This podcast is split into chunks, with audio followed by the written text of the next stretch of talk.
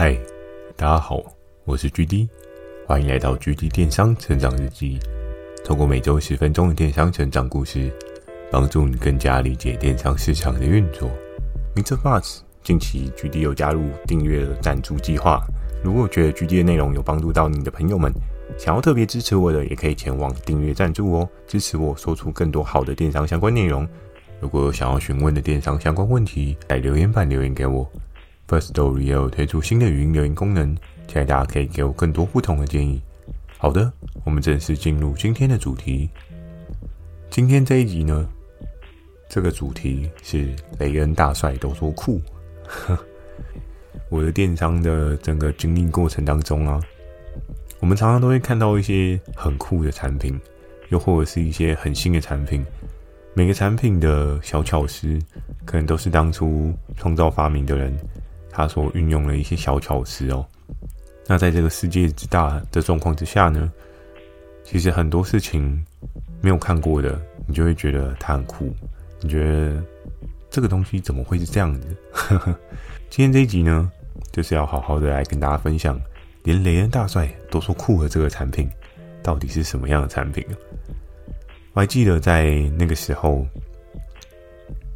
我进入这个领域。好不容易手上抓到了一些对应的合作伙伴，然后组织了一个相对来讲战斗能力比较强的团队啊。那在那个时候呢，因为不同的合作伙伴，他们可能会有不同的能力，跟他们有不同的分级，所以其实依照不同分级的合作伙伴去给予对应适合的产品这件事情，我觉得是还蛮重要的。你可以看到说，今天资金水位可能有一百万的人，跟资金水位有一千万的人，跟资金水位有五千万的人，他们可能在玩的游戏跟他们在打策略都不太一样。那我今天要在讲的呢，是一百万呢，还是是一千万呢，甚至是五千万的人在玩的游戏呢？都不是。我今天要讲的是一个可能五万块就可以玩的游戏。哎。很多人都会想说：“哇，GD 你电商的这个规模怎么做那么小啊？才五万而已。”诶，其实我今天在讲的这个东西是针对这个单品啊。那每个人对于每个单品，它都有它不同的玩法，所以其实不同玩法就会有不同的衍生哦。那我记得那时候雷恩大帅都说酷的这个产品呢，其实是在某一次的早上吧，我到了公司。然后那时候雷恩大帅还没有进公司，只不过过了一段时间，我吃完早餐，然后开始去抢那早上九点半的那个合作伙伴的时候，抢完之后呢，松了一口气，然后我就准备步行出去上个洗手间，再回来继续去研究接下来的策略。那那个时候呢，我刚好要去厕所，遇到了雷恩大帅。然后他刚好进公司，因为毕竟主管总是可以稍微比较弹性一点嘛。但那时候跟他 say hello，他就叫了我一下，他就说：“哎，GD，我跟你说，等一下你来找我一下，有个东西要跟你讲。”那在那个时候呢，我想说，嗯，最近的成长状况应该是还不错，会突然想要找我，不知道是有什么样的状况，maybe 可能是有一些新进的同事，他希望我去带他吗？还是什么样的逻辑状况？希望我来做协助呢？但是那个时候非常有趣，我上完了洗手间，回到座位上之后呢，就猛然想到啊，对，雷恩大帅刚刚说要找我，所以我就坐在我的椅子上，缓缓的滑了过去。我说：“哎，你找我吗？”然后说：“哦，对对对，我差点忘了，刚刚要跟你讲的这个东西。”然后呢，他就点开了一个影片。然后这个影片是什么呢？这个影片是一个玩具的影片啊，玩具的影片，呵呵，怎么会突然想要叫我找玩具呢？你在那个时候，我记得这个商品，它在影片上面的呈现呢，是一个和乐融融的画面哦。在画面当中呢，有一些小朋友他们追着这个产品在跑。那他追的这个东西到底是什么呢？很多人想说，哦，追着在跑。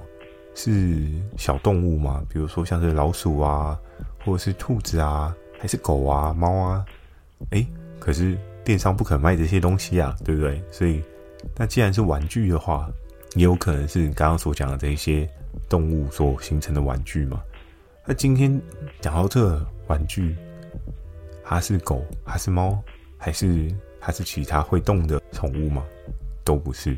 接下来就是要跟大家聊到，你吃过鱼，喝过鱼汤，还是你看过鱼怎么样怎么样怎么样吗？这个怎么样怎么样怎么样？到底这个鱼它发生了什么事情？诶，这个鱼被清蒸了吗？还是说这个鱼被油炸了吗？嗯，这样讲一讲好像有点残忍哦。那这个鱼。它到底发生了什么事情？它到底有什么特别地方让连大帅觉得酷哦？在那个影片当中呢，刚刚讲到了有很多小朋友追着这一个鱼在跑嘛。那这个鱼它在干嘛？它竟然在天空上面飘！哎、欸，这一件事情真是让大家应该是有点难以想象哦。你可能会想说，哎、如果是气球的话，应该没有什么太大的问题啊，对不对？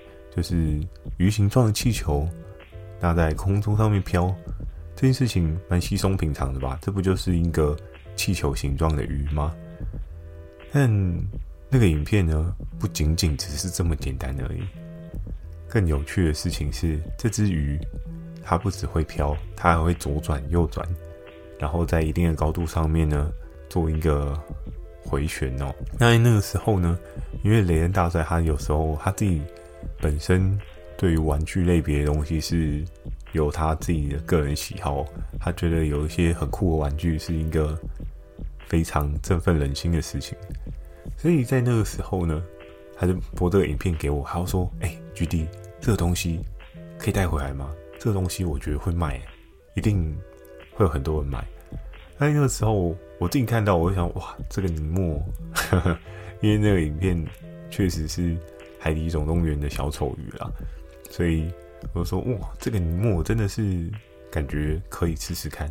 但那个时候呢，大家就流行了，在广告的影片当中不特别讲说这个东西多少钱。那我相信有一些商业的策略操作呢，有一些人可能是想说，或许对某一些人喊比较高的价格试试看，有一些人喊比较便宜的价格试试看，因为毕竟在那个广告投放之下呢，可能有的人。他不是这么 care 价格，那你就或许有机会可以卖比较高一点哦。我们就可以看到，像现在很多 Facebook 社团，他都会说什么请私讯，又或者是说私讯我之后，我就会告诉你多少钱之类的。其实这样的策略操作呢，真的是常常常常看到。那在那个时候，我们也是看到是这样子的状态，然后我就跟雷大帅讨论说，嗯，那。你觉得这只鱼多少钱会愿意买？他说：“这只鱼，我觉得一千块吧。”我想啊，一只会飘的鱼，你愿意花一千块买？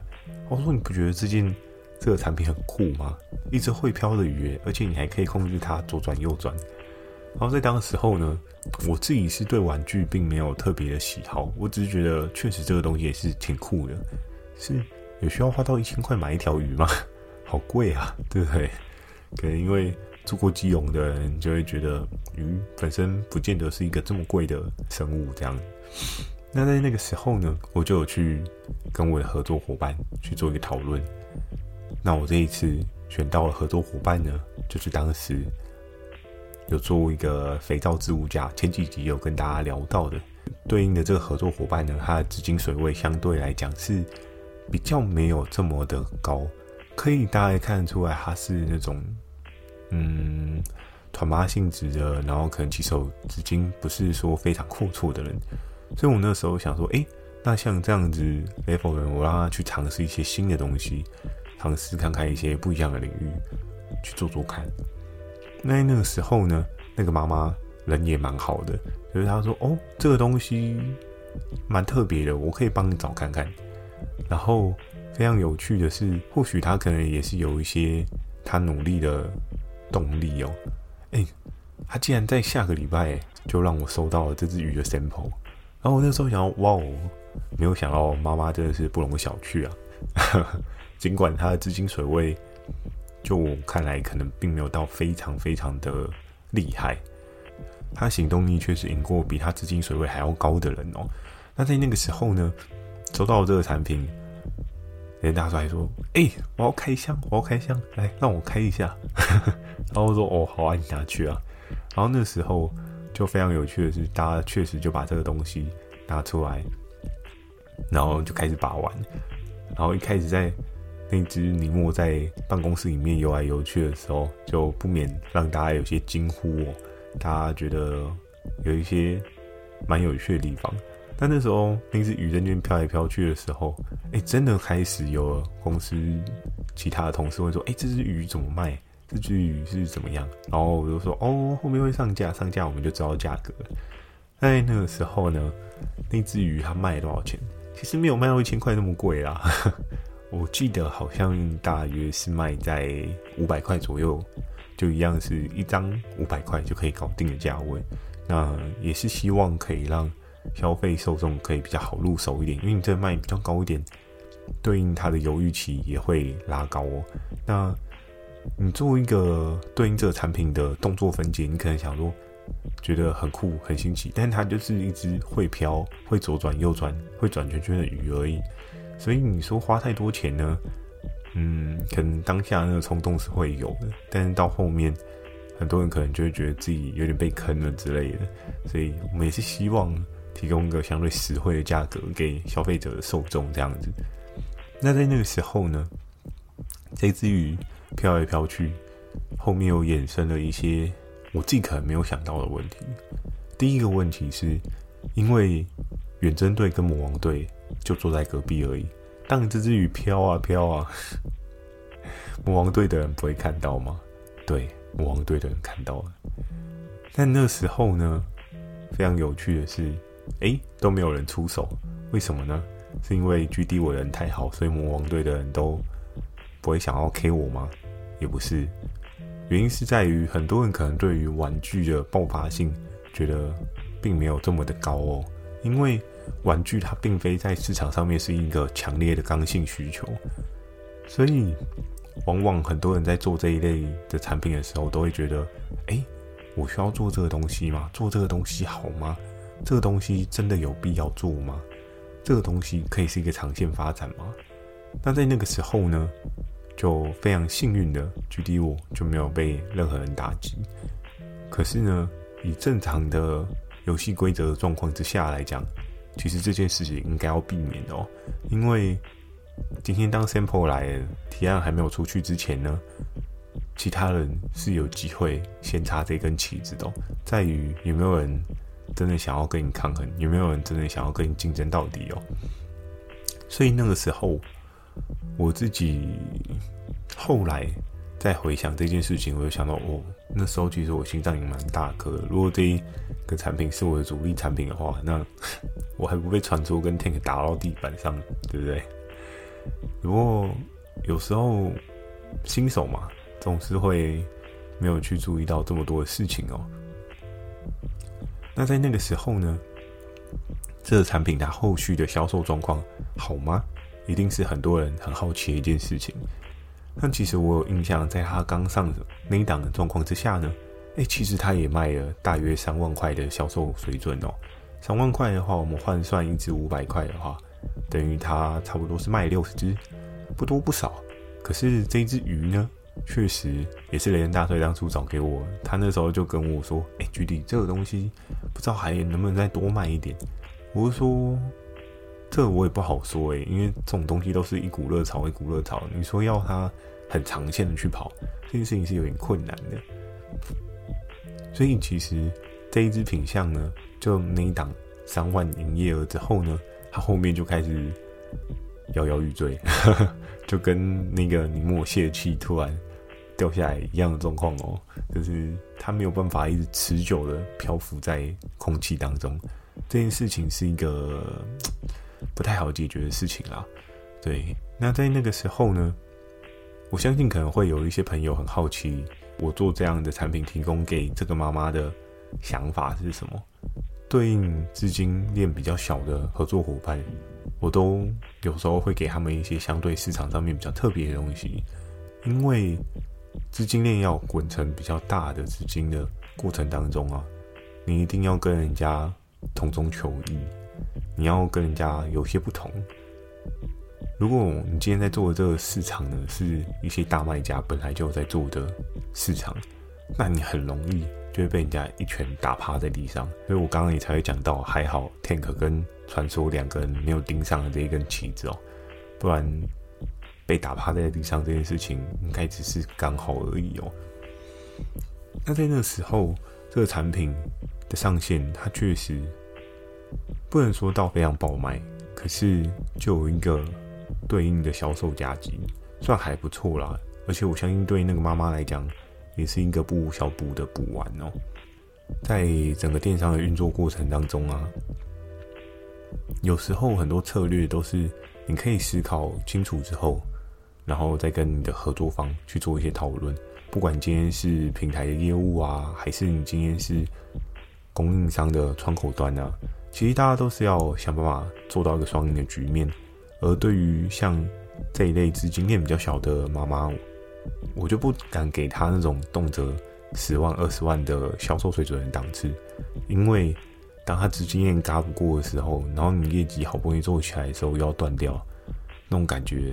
真的是，大家其实并非是一个双赢的局面哦，反而可能是双输哦。他可能资金嘎不过来，他很紧张，然后你业绩冲不上去，你也很紧张。所以呢，有时候对于产品的一些释放啊、跟提供啊，都真的必须要因人而异哦。不同的人做不同氛围的事情，做不同规模的事情，那一定要找到一个更好的合作切入点，让大家都是一个双赢的局面。就会变得更好哦。然后这件事情上面就这么简单吗？没有任何的风险吗？其实我自己后来我再回想一下，这件事情其实是相对有一些些风险的哦。因为其实当时候呢，有一些法规制度上面并没有到非常的严谨。呃，像是玩具的这个类别呢，我记得在稍稍有点后面才开始有对应的法规制度出现哦。有一些比较偏向的拍卖呢，又或者是初期我们的流量并没有到非常的大，所以也不太容易会被盯上。可是，在到后期呢，像这一类玩具类的，政府有很严谨的法规去做一些制度规范哦，所以就会变成是在往后我的合作伙伴要做玩具这一类的品项的时候，我都会跟他说：“哎，你要不要先稍微去查一下法规？”你要不要先去确认一下法规？又或者是我今天提供这个护腕页给他的时候，我就会跟他说：“哎，你可能要先帮我确认一下法规的部分，你那边有没有办法去配合？那看你需不需要送验，还是说这个东西不需要送验，你可以拿到免验证明，那就没有关系。因为其实多跑一个流程呢，只要有政府的核可或者是政府的免验证明。”那都能够让你在卖的时候相对比较心安一点哦，不然你今天就比如说假设像刚刚那只鱼好了，呵 呵爆卖了好一百万，哇，好开心呀，啊！然后就你就收到了一笔罚单，可能 maybe 是三四十万嘛，那这样的话你应该觉得你前面到底在干嘛？虽然你整包算起来还是有赚，可是这不是一个正向的状况啊，对吧，啊？而且相对来讲的话。你在对应的商检局里面，你也会有一个 recall，就是哦，这间公司有时候时不时就要关心一下哦，因为他之前有踩过地雷哦，他可能没有好好的研究规则哦，所以这个人这间公司值得常常关注一下。这样其实也会对你造成了一个不必要的耗损哦，甚至是别人对你公司的一些不一样的看法。我觉得这样的话，相对就会比较可惜。那确实，在当时由于法规没有这么的严谨，我在提供这个品相给这位妈妈的时候，其实我也没有想太多，因为我想说，她只是一个拍卖的小卖家来跟我合作而已。那很多事情或许可以试试看。而在我那时候的思考的框架当中啊，我一直想说，哦，那好像只有蓝牙的产品需要。商检字号，然后好像只有就是那些三 C 科技的产品需要的一些商业字号，也是因着那时候法规的调整，加上公司有一些制度上面的重申，我也才知道哦，原来这些东西还是需要被检验的。那我相信，其实，在很多的检验过程当中啊，政府一定是也是有他自己的一套制度规划啦。因为玩具这一些东西或多或少确实也会接触到小朋友嘛。那大家都会希望自己的小朋友玩得开心，不要有任何的风险性。这一件事情也是非常能够了解的，也是非常能够明白。所以呢，在往后玩具这一个类别，通常也会让我比较三思而后行哦，因为他们如果要送检验的话，你就不确定那个时间走多久才下来。对，那到最后呢，这条鱼的状况前面有跟大家讲到。缓缓的降下来，那它还有在暴冲吗？嗯，讲一个比较实际的状况，它就确实可能一个销售周期三五千块而已。这类的东西呢，它通常都是在刚出来的时候，有一个市场的新鲜话题度的时候突然暴冲。